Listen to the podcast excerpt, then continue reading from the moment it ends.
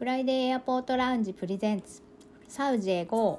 この番組は日本ではまだあまり知られていないサウジアラビアの魅力魅力をいろんな角度から紹介しビジネスの可能性を探りつつ日本との違いや面白さをゆるゆる語るトークプログラムです。ご案内は世界に日本文化を発信する水引アーティスト木結びの香りと見せ方プロデューサーのヨッシーとアラブの面白さを届けたいアラビアンマーケターのケイスケでお送りしますよろしくお願いします。よろしくお願いします。はい番組名変わりましたので、リニューアルえっ、とリスナーさんはい。はい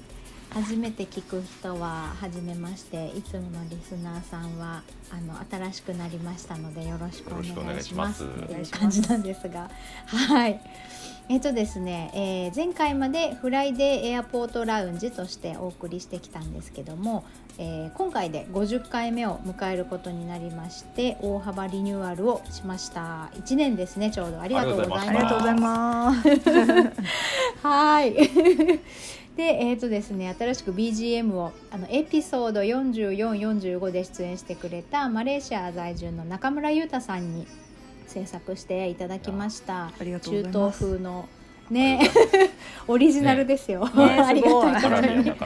すごい。ね。そうなんですよ。はい、そんな大幅リニューアルをしましたので、えー今までねだいぶあのアジアから中東までっていう感じでいろんなカルチャーを紹介してきたんですけども、まあ、タイトル「サウジへ GO」っていうことでがっつりサウジやあサウジアラビアに全振りしていこうと思いますので、はい。はい、よろしくお願いします。はい。でまああのねこう今回から初めて聞く人もいると思うんですけどまずはあのサウジアラビアのことを知ってみたいっていう人もね多いと思います。今まであの興興味もなかったとか知る術もなかったという人もね多いと思うので、まあ、そういうサウジアラビアについて知ってみたいなっていう人も、まあ、ビジネスさチャンスがあるんだったら探してい探してみたいなっていう人もねいると思うので、まあ、なかなか情報が入りにくい現地の情報をキャッチしてあのい発信していけれる場になっていくといいなと思っています。はい。はい。あの今まで以上にサウジアラビアについて掘り下げていこうと思いますのであの、ね、圭介さん発信になってくると思いますけども、はい、質問などあのあればどんどん送っていただければなと思います。はい、で、えー、と今日はですね、えーちょっと私昨日ちょうど、えービッグサイトで開催してます、えー、と輸出食品エキスポ農水省ジェトロが協力共催する輸出の専門展示会で、えー、と6月の22日から24日までの3日間で東京ビッグサイトで開催されてました。でえー、と農産畜産水産加工品酒菓子健康食品まで400社が出展するっていう日本の食出、えー、と輸出エキスポっていうのに行ってきたんですけども、えー、とちょうどね先週、えー、圭介さんからあのちょっとミッションをいただきましてクレープに使うクリームホイップクリームを探してもらえないかっていうことで 乳化剤が豚由来の成分が入っていることが多いのでハラールの、えー、と認証を取ってるホイップクリームがあれば探してきてほしいっていうことであのまあ私東京なのでね圭介さん大阪なのであ近いんで行ってきますっていう感じでちょっと代理で行ってきました。理なお願いしまして。なので今回は全然 全然あすごい面白かったです試食とかいっぱいしちゃってお腹いっぱいで お土産いっぱいもらって 帰ってきまし真がいろいろあそうですねた楽しかった楽しいです写真がいっぱいありますはい、うんはい、そうなんです。で、まあ、あの、そういういきさつもあって、ハラルフード中心にね、さまざまな食品を見てきたので。まあ、日本の企業が取り組んでいる、そのハラル食品に関しての。あの、取り組みなんかをね、紹介していければなと思って、今日はこちらの方を。えっ、と、お話ししていきたいと思います。はい。はい。でちょっとあのハラルフードってぼんやりな感じだと思うので改めてちょっとおさらいということで少しハラルフードについてお話をしたいと思うんですけど、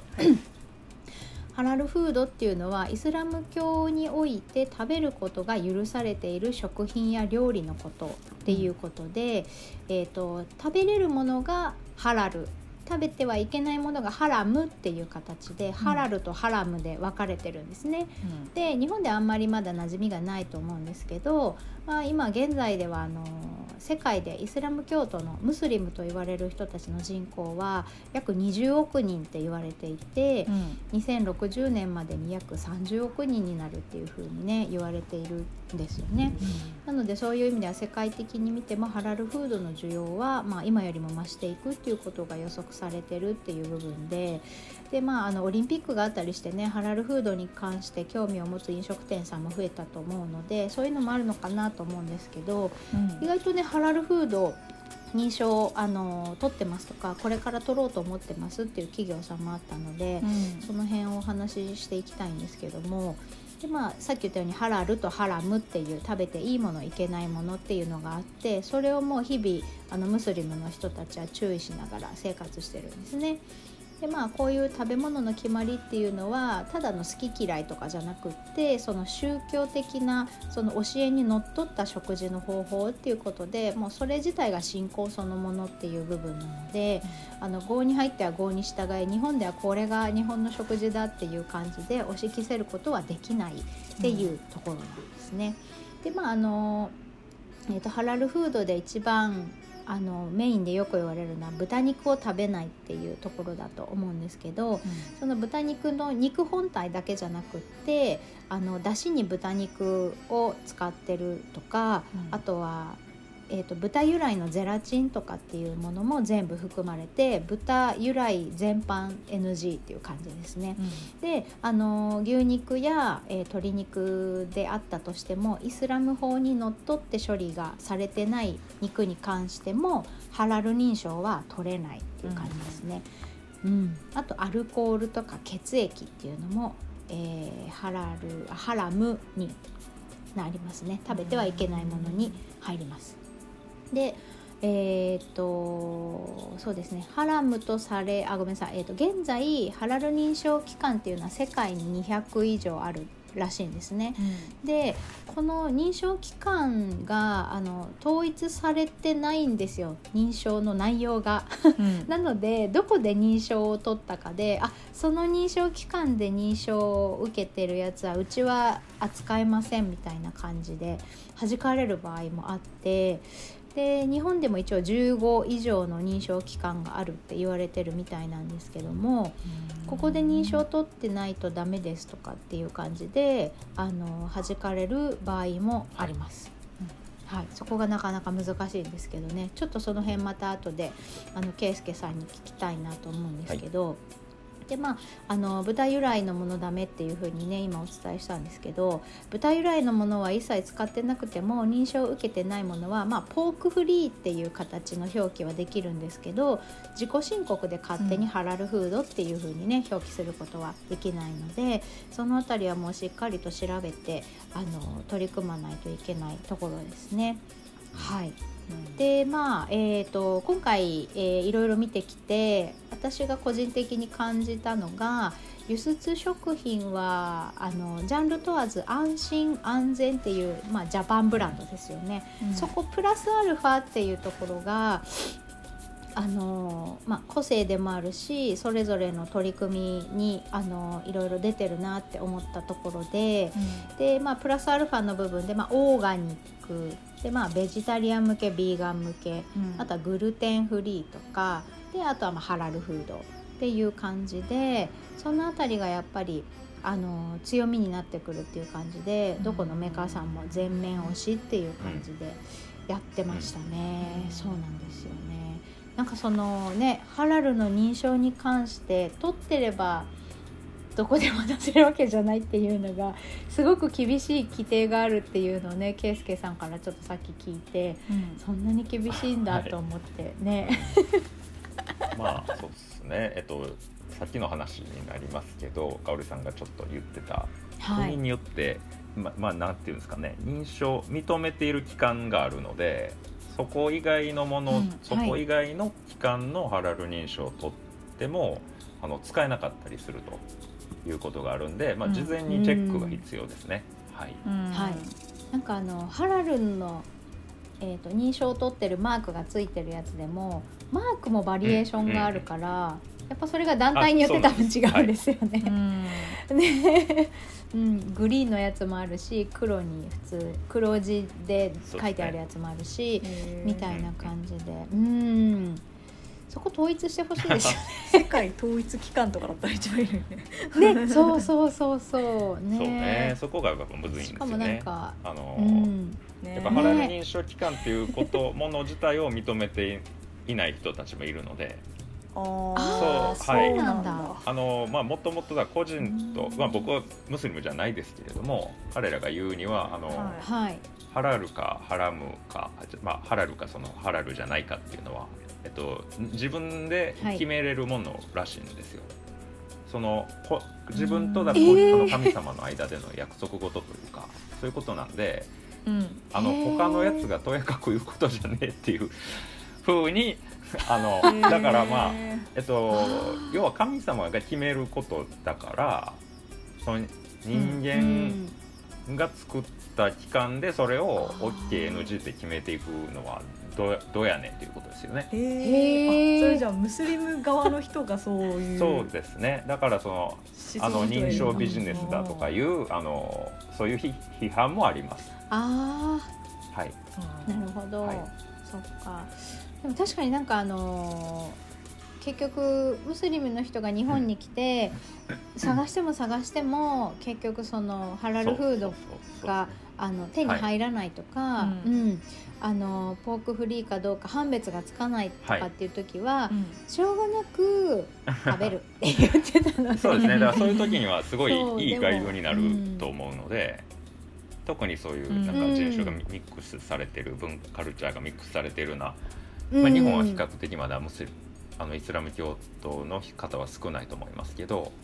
えーだからこそうんその、ん何が豚が入ってて入ってないかっていうのは分かんないですよね。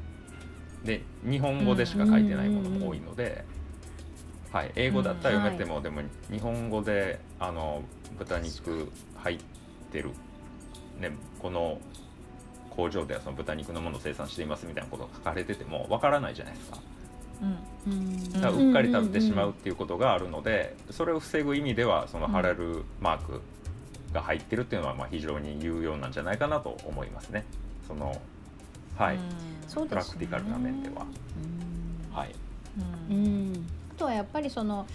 もう豚肉料理ですって歌っているものであれば分かりやすいとしても結局その私すごいマレーシア行った時に言われたのがあの暑い国だから水羊羹とかわらび餅みたいなのは喜ばれるかなって言ったら、あれプルプルしたものはなんでプルプルしてるかが大事っていう。ゼラチンだったらそうだか豚由来のゼラチチン。そうそうそうそう。そう。結局その豚由来のゼラチンかどうかっていう判別ができないものが外国人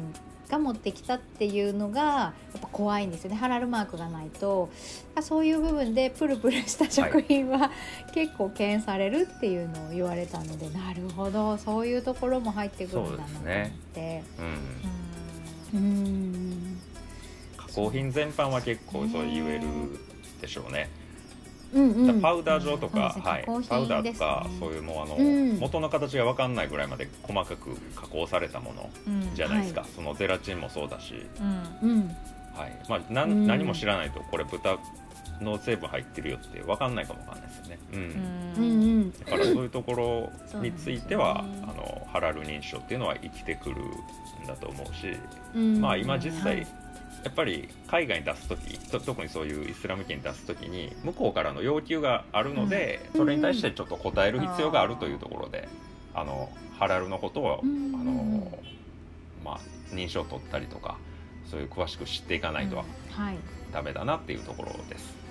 はい、さっきのだから宗教的なうん。あの考えはもちろんあるんですけれども、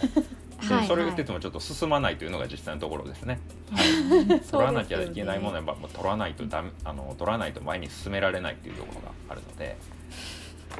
うん。はい。ね、やっぱり貿易っていう部分ではね個人のお土産とはわけが違うので、そのどこの機関の認証を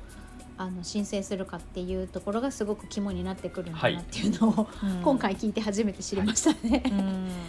そうですね。ね。で変わりますからね、あのその認定期間が、うん。あの今年はこれこの期間で生きてたけど来年はちょっとあの外されましたみたいなことが 戦力外通告みたいなことがあるんですよ。戦力 これがまあ大変。やっぱあれなんですか、ううん。ん、あのその認証を取るのにすごく期間がかかるとか、費用がかかるとかその辺はどうなんえーですか、その辺はですね、まあ、期間によって違うんですけど僕3つぐらいちょっと調べたことがあって、まあまちまちですね、うんはい。あの最短でへー。1か月以内で取れるよっていう歌ってるところもあれば、まあ、3か月ぐらいいりますねとか、あとはイニシャルコストでこれだけかかってあとはまあメンテ更新費用でこんだけいりますとか。へ厳しい。ビジネスですね。そうそう。そこの部分に対して多分批評を浴びてるんでしょうね。批評をね。でまあそのうん。人を派遣してこう視察するからうん。その交通費は別ですよはいはい。あ工場とかねとかですよね。あのはいはい。そのあたり細かい部分があるので、えーちょっとだから不透明なところはあるんですけどまあ普通はあれですね。ちゃんと聞けば教えてくれますね。僕の場合はそうでしたけど。あうん。はい。あうんうんうんうんえそれはどこの国に対応してるかを教えてくれるってこと？えーいやえっとそれは自分で調べないとダメです。あ期間とか、あそれは調べた上でその認定を受けてる認証機関に、えー問い合わせをするんですよ、でどれぐらいの期間と費用、そうですね。あと商品はこういうやつですけど取りやすいかどうかとか。うん。うん。あだ動物性が入ってるとちょっとあの審査が難しくなったりしがちなんですけどうんでも入ってなくても、あのまあ、求められるものであればうん。それはやらないとダメですよね。ううん。んそこは本当、まあ、まちまちなんで例えば10年間、あの条件キープした時にどこが一番安くつくのかとか、はい。うんああとこれ新参の認証期間だったら来年外される可能性もあるよねとか。そのあたりを総合的に考えるわけですね。うんうん心理的感があこれ去年も一昨年も残ってるから、まあ、今後も残るであろうっていうところうんうんをえそこで選んだりするわけです。大変だ。まあ大変ですそうはいそうですね、うん。えーだから、まあ、僕はだからカタールのところはそこをちょっとやったのである程度は、うんえー少しだから知識の蓄積はありますけれどもこれが国が変わるとうんまた変わっちゃうかもわからない、例えばクウェートに出したりとかなるとまた認定期間が違ってたり、えーサウジに出したいってなるとはいはい。それも変わってたりっていうことがあるんで。ううん。ん。いやー奥が深い。ややそうですねややこしいですね。ねえ。うん。なんかちらっとネットで調べたんですよ。今回そのおハラルのことをいろいろ気になったんでネットで調べたらこの認証っていうシステム自体はマレーシアが発祥みたいなことがふわっと書いてあって東南アジアの方が厳あしいそうっていうですことなのねかなと思って。厳しいイメージあります僕の中でも。はい。うん。一番厳しいあのアラブよりはアラブはもともとそんなに厳しはい。そんなに厳しくないっていうと語弊がありますけど語弊しかないですね、はい。それそれじゃない。あの、語弊しかない。えーまあ、とにかくそのマレーシアとかああの辺りのハラル認証システムが厳しいっていうのは僕もよく耳にしますね。うん。うん。あそうや。っぱあれかな。いろんな人種が住んでるから混在しやすいからしっかりと縦分けをしてる。のかもわからないですね。まあでも確かにね。ルールとかに結構厳しいイメージありますよね。マレーシアとかシンガポールとか、うんうん結構そうですね。罰則とかも結構ね、はい、きっちり明文化してやってる。あーなるほどね。うん。うん多分自国のそう自国の国民とか文化を守るためのルールはしっかりしてて、うん。そこは守られつつ他の国の文化を許容するっていう感覚だと思うんですよそうですね。っていう部分でルール化されてるのかなって今聞いてて思いましたね。うん。うん、日本の認証機関でもそそういうマレーシアとのマレーシア認証機関と関係を持ってるところとかもあって、そこだったら比較的、うん。あの通りやすいとかそう,、いうのがありますけど、うんまあまあでもほ実際そうですね。飲食。そうですね。実際はまあ国によって認めてる機関っていうのを調べるのが一番ですね。ステップの最初としては。そうなんですね。うん。じゃああれですね。あの今もし、えー飲食店飲食関係の方で、えーと、輸出を考えてる、はい、もしくはハラル認証を取ろうかなっていうのを検討されてる方は、はい、どこの国向けにっていうのを調べた上でね、どこの機関の認証を取るかっていうのを調べてやらないと、ちょっと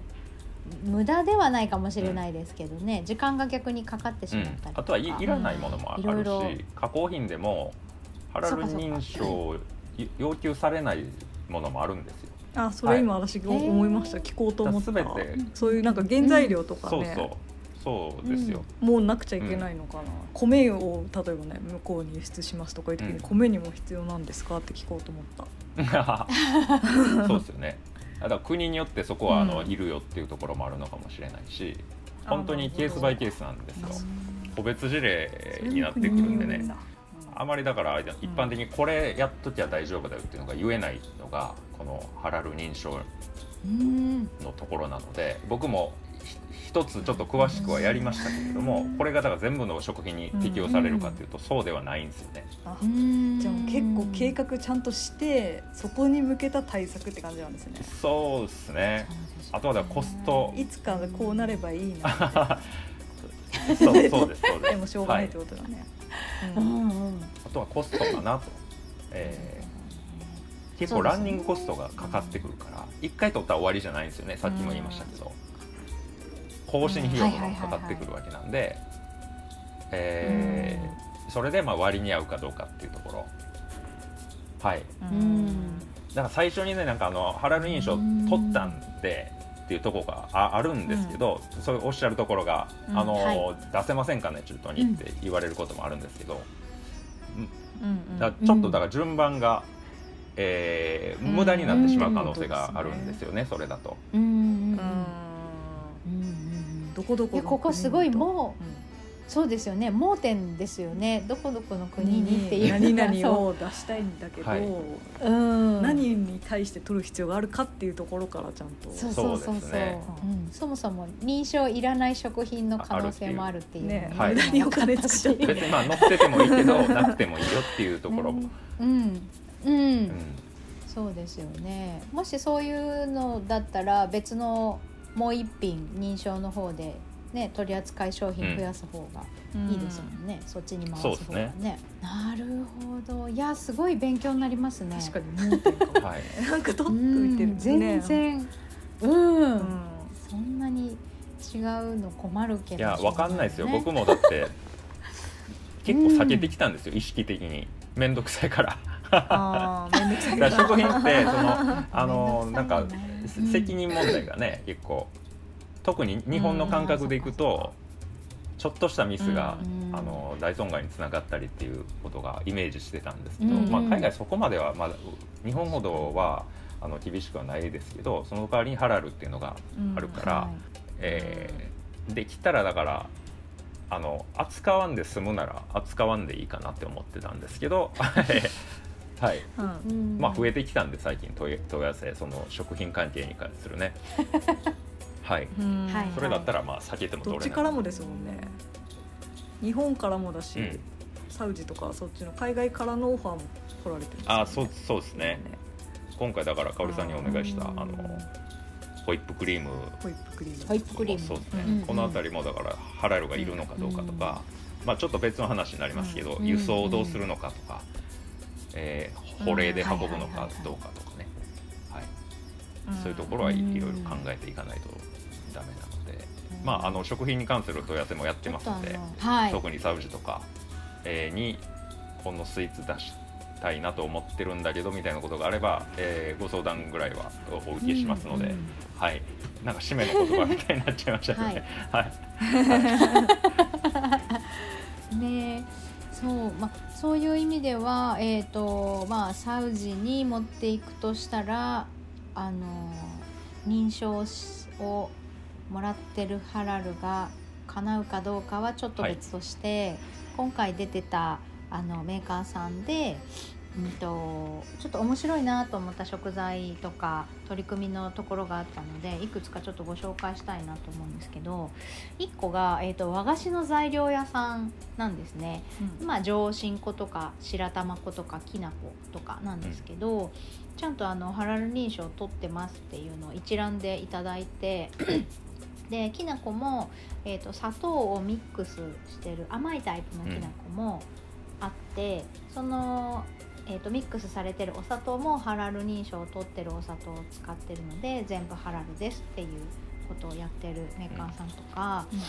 あとは、えーと、100%植物性の卵っていうもう何なのかよくわからないなっていうのがあって。はい どういうことと思って私の個人的な興味でいろいろお話を伺ってみたんですけど 言い方がよくないね。なんかね原材料を見るとこんにゃく粉タピオカスターチニュートリショナルイーストかぼちゃ粉末。イーストってなんだろう、うん、イースト菌、うん、でかぼちゃの粉末みかんの粉末岩塩きくらげうまみパウダー人参粉末とか、うん、なんかそんな感じなんですよね。うまみパウダー。そう本当にそううまみパウダー。だから全然本当に卵は入ってない植物性のみで作られてるパウダーはい。うん。だからまああの100%アレルギーアレルギーフリーっていう感じで、うん、安全安心の特定原材料28品目不使用っていうのが、あプラントベースの卵っていう感じですかね、イメージは。そうですね、はい、そうですね。はい。なのであのどっちかっていうと、まあ、このメーカーさんもハラル認証を取る予定なんですってはおっしゃってたんですけど、うん、どっちかっていうとビーガンの人向けっていう感じかなそうですね。うん、うん、でなんか結局まあパウダーなので、あのー、賞味期限も長いし、うん、あの輸出するにしても、あのー軽いので、加工もしやすいし、持ってってからのそのレシピのバリエーションもいろいろありますよっていう感じで。でなんかあのもし圭介さんにご紹介できるんだったらこれかなっていう感じでこの卵を使ったカスタードクリームの作り方っていうのは教えてもらったんですよ。はい、そういう、うん、うんうんうん。ホイップホイップされてる状態でもニューって出すだけみたいなクリームは、ちょっとあの今回の出てたメーカーさんではいなかったんですけど、この卵のやつだったらあの認証はこれから取りますけどカスタードクリームは作れるのでどうですかっていう感じでご紹介されたんですよね。っていう、うん、感じのが1社とあとはですね えーと、健康食品がいくつかあって、はい。うん、前にあのラマダンの時の、えーと、断食のこう反動ですごい暴飲暴食しちゃうから、っていう話をしてたじゃないですか。だからその、えーと断食明けのえーと、1食目はちょっとライトミールみたいな感じにしたりとか、うん、血糖値が急上昇しないような食品とかそういうのをインフルエンサーが広めてるみたいなことをちらっと言ってたので、うん、健康食品とか興味あるかなと思ってちょっとあの立ち寄ってきたんですけど、うん、これは一応ハラルがもう一応認証が取れてる青汁。なんですよね。はい、飲ませてもらったんですけど中に入ってる乳酸菌だったりとかなんかこれはサラシアっていうのが入ってるみたいなんですけどいくつか青汁の種類があって、うん、でなんかその自分の好きなやつをあの飲み続けるといいですよみたいな感じ、まあ、糖質制限サポートみたいな感じの青汁の、えーとハラル認証を取ってるメーカーさんがあったっていう感じですね。うん、はい、あとは受け入れられるかわかんないんですけど甘酒屋さんがあって、はい、酒ですか。はい、はい、そう、はい、でですねあのここお話聞いて面白いなと思ったのがあのお米関係の生産をされているメーカーさんなんですけど、うんあのー結局甘酒っていうのは日本語ですけど酒っていう文字が入る時点で認証が取れないっていうので、ここもハラル取ってるんですけど名前を変えたって言ってて、でライスモルトっていう形にしたっていうふうになってたんですよね。なのでそう日本語を直訳しないでうまくネーミングも変えて、あのやって、えーらっしゃるメーカーさんでした。で結構ねあの麹臭が少なくてすごくそのままでも飲みやすい本当に乳酸菌飲料っていう感じの飲み口の優しい甘酒になってたので、だからまああの健康食品としてもそうだしなんかスイーツに入れるような形でなんか商品化できたら面白いんじゃないかなと思って、はい見てましたちょっとはいご紹介しました。うん、あとはあのコラーゲンドリンクはいはいはいなんですけど、はい。ここはこれから認証取ろうかなと思ってますっていうふうにおっしゃってたんですけど、なんかね、えー、と製薬会社さんになるのかな、えっ、とはい。そこが出してる感じのコラーゲンドリンクでここはお魚由来の、えっ、とはい、はいゼラチンっていうんですか、フィッシュコラーゲンですね。うんはい。コラーゲンを作っあそうです。はい。使ってるのであの豚由来じゃないのでハラルをあの認証をしてあの取得していこうかなと思ってますっていうお話があったので、あそういうのも大事だなと思いながら、結構ね漢方とかに力を 入れてるメーカーさんででチャイティーとかあのビフィズス菌が入った腸活チャイティーみたいなのとか、そういうのとかも、うんん。出してたのであ面白いなと思って。はい。そういうところが、うんなんか前のあの健康はい。えっとブームの回があったと思うんですよねエピソード。うんうん。あの時にうんどこだったかな、はい。ヨッシーさんかかおりさんどっちかが言ってた台湾のなんかむちゃむちゃ可愛いパッケージの漢方の言ってましたはいはいはいはい。なんか。あそれそれそれそれですね。はいはいはい香織さんが言ってた。台湾ええええ。あのまあ漢方ってこう、うんうん。なんていうかね伝統的なものだしあんまりその若い子との親和性がないんじゃないかというところを、その可愛いパッケージとネーミングで、うそうそうそうそう。ブランディングしてね。ね。うん漢字いっぱい書いてあるか植物の写真がいっぱい載ってるかみたいな。わかる。そうだよね。キノコと。あ老舗感老舗感出してくる感じ。ね。4000年間出してくれる。みたいなねそこからすごく高級ラグジュアリーブランドっていう方向で、なんかねあおしゃれな感じにそうですよね。うん。だからああいう、まあそうそう。そう取り組み方って、まあひ参考になると思うんですけど、確かに。まあサウジとかねサウジをはじめとして、えーアラブ圏だったらやっぱり SNS で特にそのビジュアル系のやつがうんうん。流行るので、うん。あー、まあはいはい。バズバズりも期待できるかなと思って。ねそういう可愛いものとか、まあ、うんそれこそその健康にも、えー意識が高いのでね今。はい、うん。若い女性中心に高ま向って、こうのパッケージ、結構やっぱビビットっていうかビビットですね。なんか確かに。ね確かに。日本とやっぱ傾向がだいぶ違いますね、はい、日本だったら日本の健康大体ボツになる案が多いかなと。うん、淡い感じのね ナチュラルなそう感そうそうそうじそう。になっちゃうけど。そう。爽やかなねそうそう感じになるもんね。そのこれも淡いちょっとねカラーのやそうそうつだとまあやっぱ目立たないですよね、うん。うんそうだよね。確かに。うん。そうだよねね、グリーンとかグリーン白みたいな、うん ね。そうそう。ナチュラル系推しすぎみたいな。確かに。私もそうなんかあのコスメメーカーさんでお仕事をあの水引きのご依頼いただいた時に中国市場向けっていうパッケージはやっぱりちょっとゴールドとか赤とかを意識したものに全然日本向けじゃない感じのパッケージのラインナップになってたので、あやっぱりねそういうターゲッティングとパッケージのデザインとかそういうブランディング しっかりしていかないと、ね。あの、うん。ねすごく、うん、取り組みとしてもったいないことになっちゃうので、すごいリサーチしてね、うん、やっていかないともったいないなっていうのがね一つだなって思いそうですね。ましたね。はい。うん。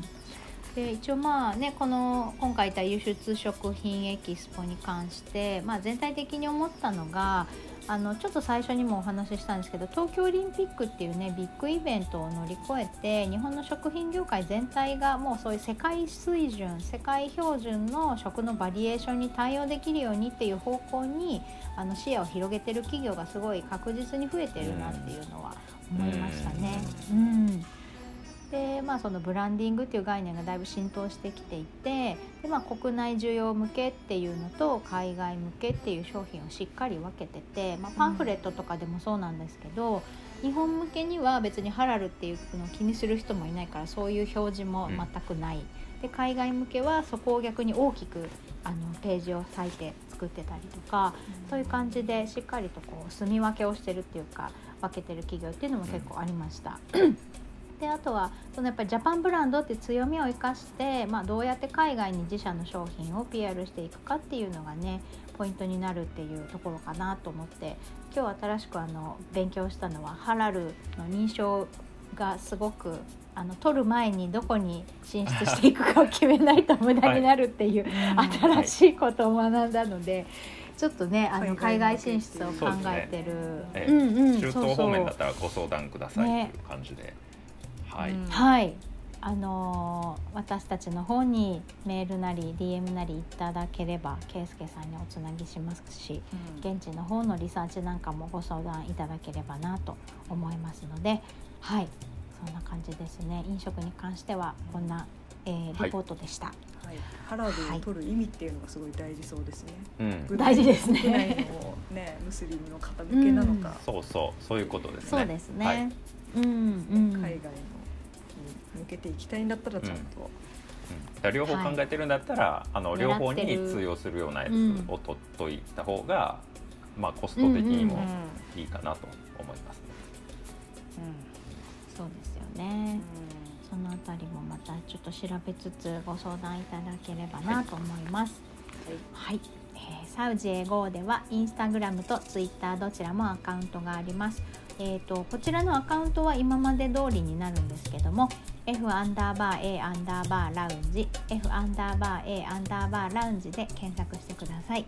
番組へのご意見ご感想その他何でもメッセージお待ちしています。メールアドメールアドレスは friday.a.lounge.gmail.com friday.a.lounge.gmail.com です。またはインスタやツイッターの DM からでもお気軽にお寄せください。それでは今週はこの辺で。ありがとうございました。